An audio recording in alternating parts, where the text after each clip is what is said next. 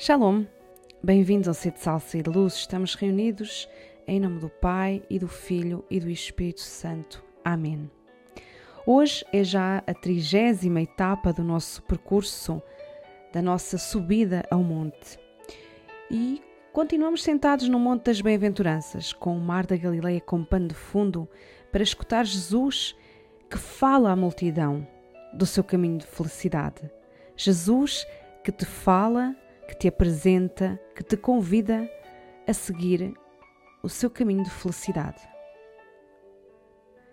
Diz-nos assim ele no Evangelho segundo São Mateus: Bem-aventurados os mansos, porque possuirão a terra.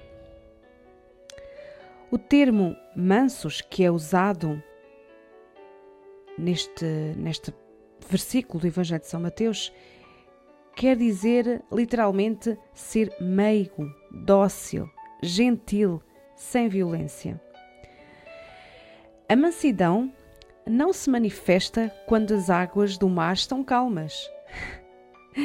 A mansidão manifesta-se muito pelo contrário nas situações de conflito, quando se está a ser atacado, quando se está a ser agredido. E é uma daquelas virtudes que se vê pela forma como se reage a uma situação contrária, a uma contrariedade. Então, nós podemos parecer muito mansos, mas como é que reagimos sob pressão? Como é que reagimos quando somos atacados, ofendidos e agredidos? Será que somos uns falsos mansos? Parecemos uns cordeirinhos mansos quando tudo está calmo, quando tudo corre como nós queremos. Mas mal chega uma contrariedade, mal chega uma calúnia, soltamos as garras.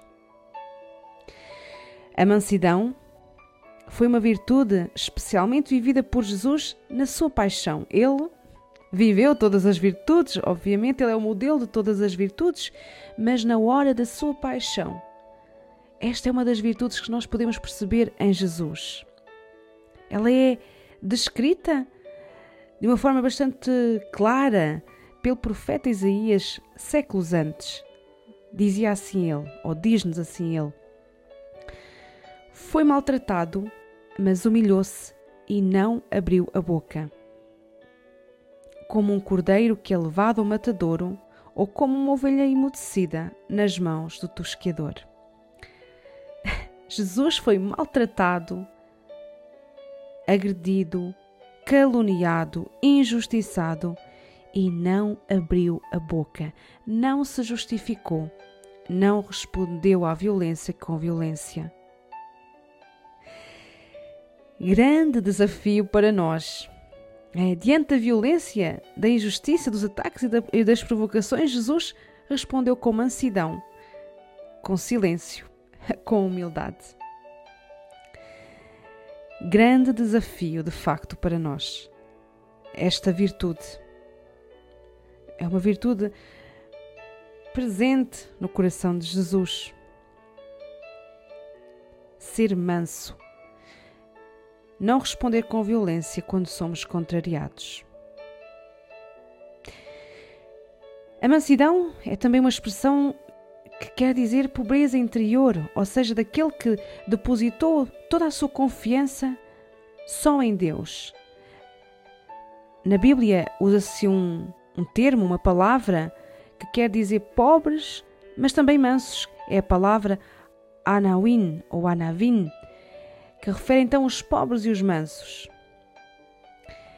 Então, a palavra manso é aquele que não possui terras, e é interessante perceber que esta terceira bem-aventurança nos diga justamente que os mansos possuirão a terra.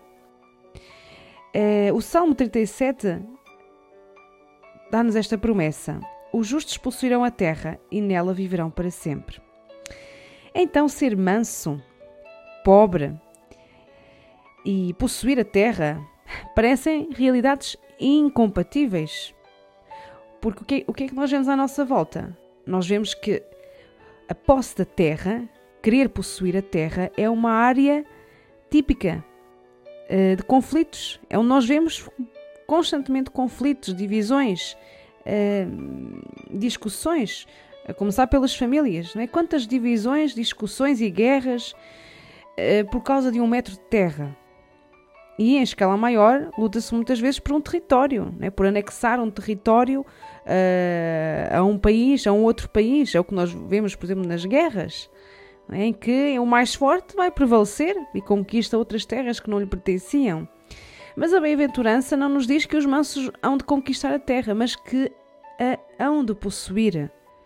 Eles hão de possuí-la, não com as suas forças, mas pela força, pela bondade de Deus. Este verbo possuir tem um significado maior.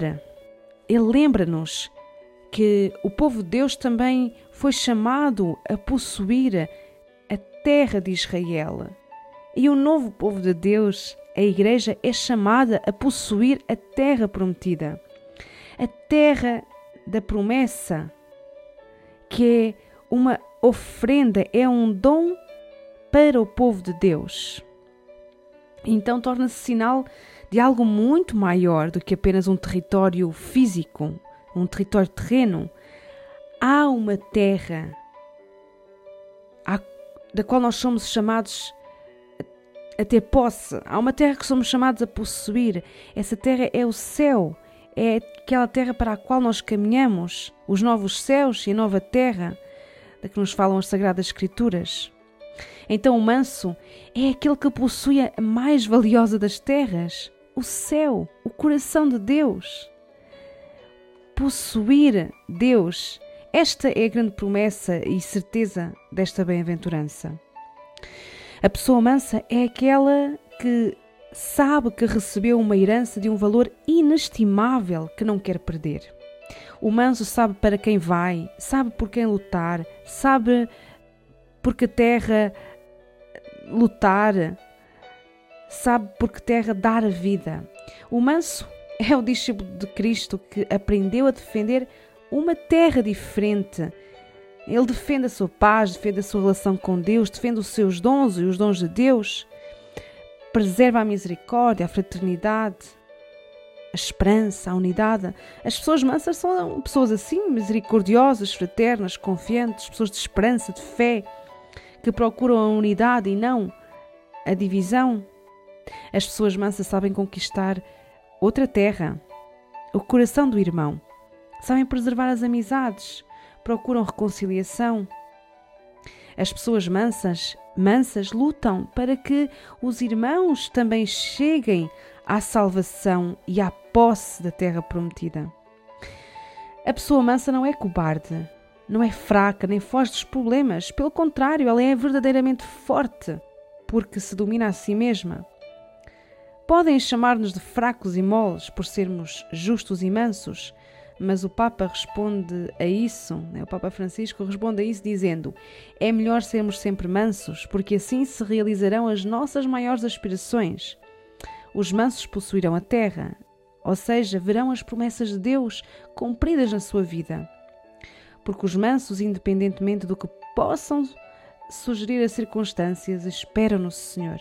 E aqueles que esperam no Senhor possuirão a terra e gozarão de imensa paz. É? Recorda-nos o Papa Francisco, é inspirado nas Sagradas Escrituras.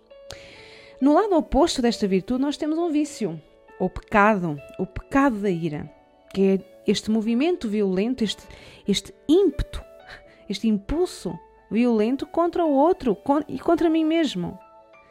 Quem é manso uh, não se deixa dominar pela ira. Deixa-se sim moldar pelo Espírito Santo. Aliás, a mansidão é um dos frutos do Espírito Santo citados por São Paulo na carta aos Gálatas. Então, o manso deixa-se moldar pelo Espírito Santo segundo a imagem de Jesus. É aquele que começa a ter em si os sentimentos do coração de Jesus. A pessoa mansa aprendeu a dominar os impulsos do seu coração, os impulsos da irritação, da divisão, da indiferença, da cólera, da inveja, da violência, do ressentimento. O manso do coração resiste à tentação de se vingar e de querer dominar os outros. Nós, como Jesus, queremos ser mansos. É? Jesus, fazei o nosso coração semelhante ao vosso, manso e humilde. Queremos parecermos com Jesus, que não respondeu com ira à violência, mas com bondade, não dividiu, mas reuniu. Como Jesus, queremos conquistar a terra do coração dos irmãos e tomar posse da terra prometida que é o céu.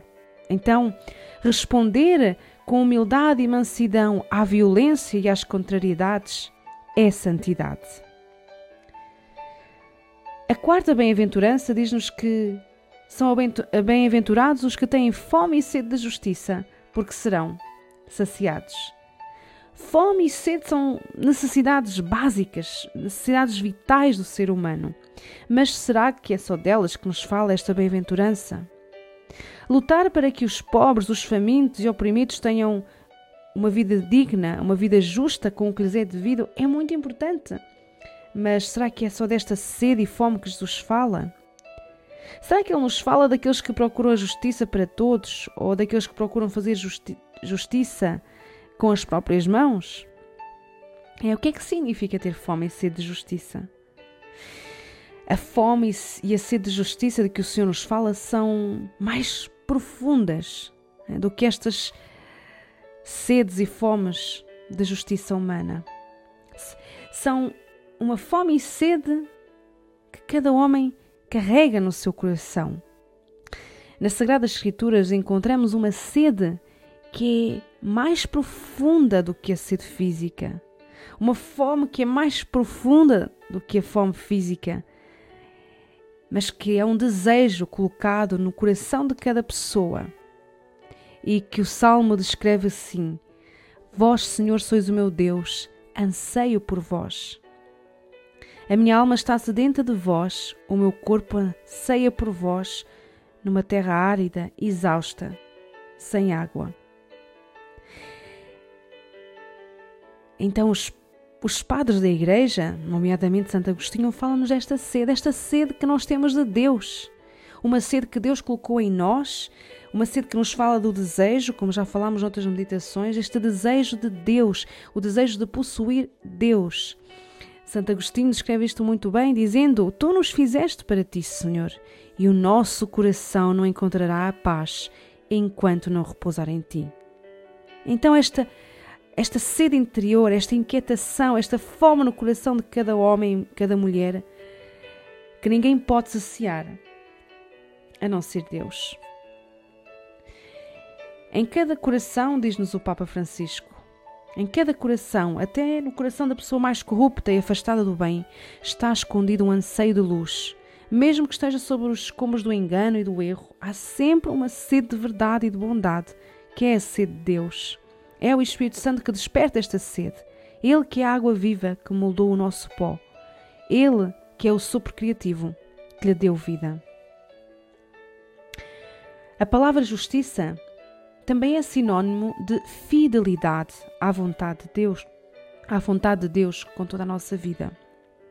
Então, ser justo é dar a Deus o que é de Deus, é ser justo com Ele, é estar ajustados à vontade dele. E como não pensar em São José, o justo, aquele que tinha sede e fome de Deus, aquele que procurava dar a Deus a primazia da sua vida, do seu coração, aquele que procurou sempre estar ajustado à sua vontade, à vontade de Deus.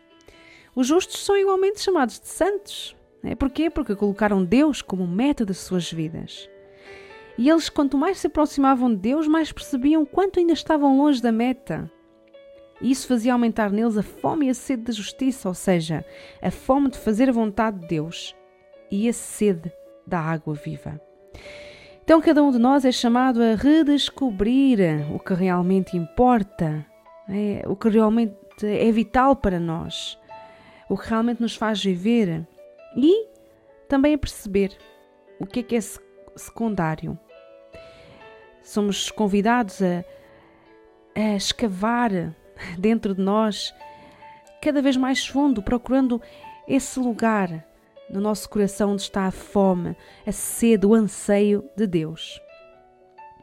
Jesus proclama com esta bem-aventurança que há uma sede que não será desiludida, uma sede que, se for satisfeita, será saciada e será sempre bem-sucedida, diz-nos o Papa Francisco, porque ela corresponde ao próprio coração de Deus. Corresponde ao seu Espírito Santo, que é amor, e também à semente que o Espírito Santo semeou nos nossos corações. Quando nós encontramos Deus, nós verdadeiramente percebemos o quanto estávamos sedentos e famintos dele e como só ele consegue preencher este vazio que está nos nossos corações. É um vazio que tem o tamanho de Deus. A nossa sede e a nossa fome têm nome: Deus. Só Ele pode saciar. Só Ele nos pode saciar. Então, o Espírito Santo é essa água viva que sacia a nossa sede. Jesus é o maná da Eucaristia que sacia a nossa fome, a nossa fome de amor. Sede de infinito, sede de amor, fome de infinito, fome de amor. Ter fome da vontade de Deus e sede da água do Espírito Santo é santidade. Rezamos com Santa Ângela de Folinho.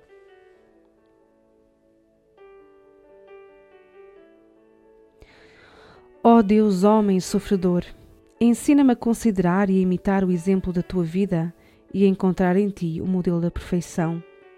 Faz que eu corra atrás de ti com todo o vigor da minha alma para chegar, pela tua orientação, à cruz. Tu ofereceste-te para nosso exemplo e convidas-nos a olhar para ti com afeto do Espírito, dizendo: Aprendei de mim, que sou manso e humilde de coração, e encontrareis descanso para as vossas almas. Tu puseste a humildade de coração e a mansidão como fundamento e raiz de todas as virtudes. Por isso, Senhor, quiseste que as aprendêssemos principalmente no teu exemplo. Faz que eu me firme neste fundamento e, pondo nele a base, me esforce por crescer. Que me fundamente na humildade e assim a minha conversão será toda angelical e a minha conversação será toda pura, benigna e pacífica. Serei benévola e agradável para com todos, e para com todos me mostrarei amável. Ó oh, humildade, quantos bens encerras tu, que fazes pacíficos e serenos aqueles que te possuem. Estivemos reunidos em nome do Pai e do Filho e do Espírito Santo. Amém.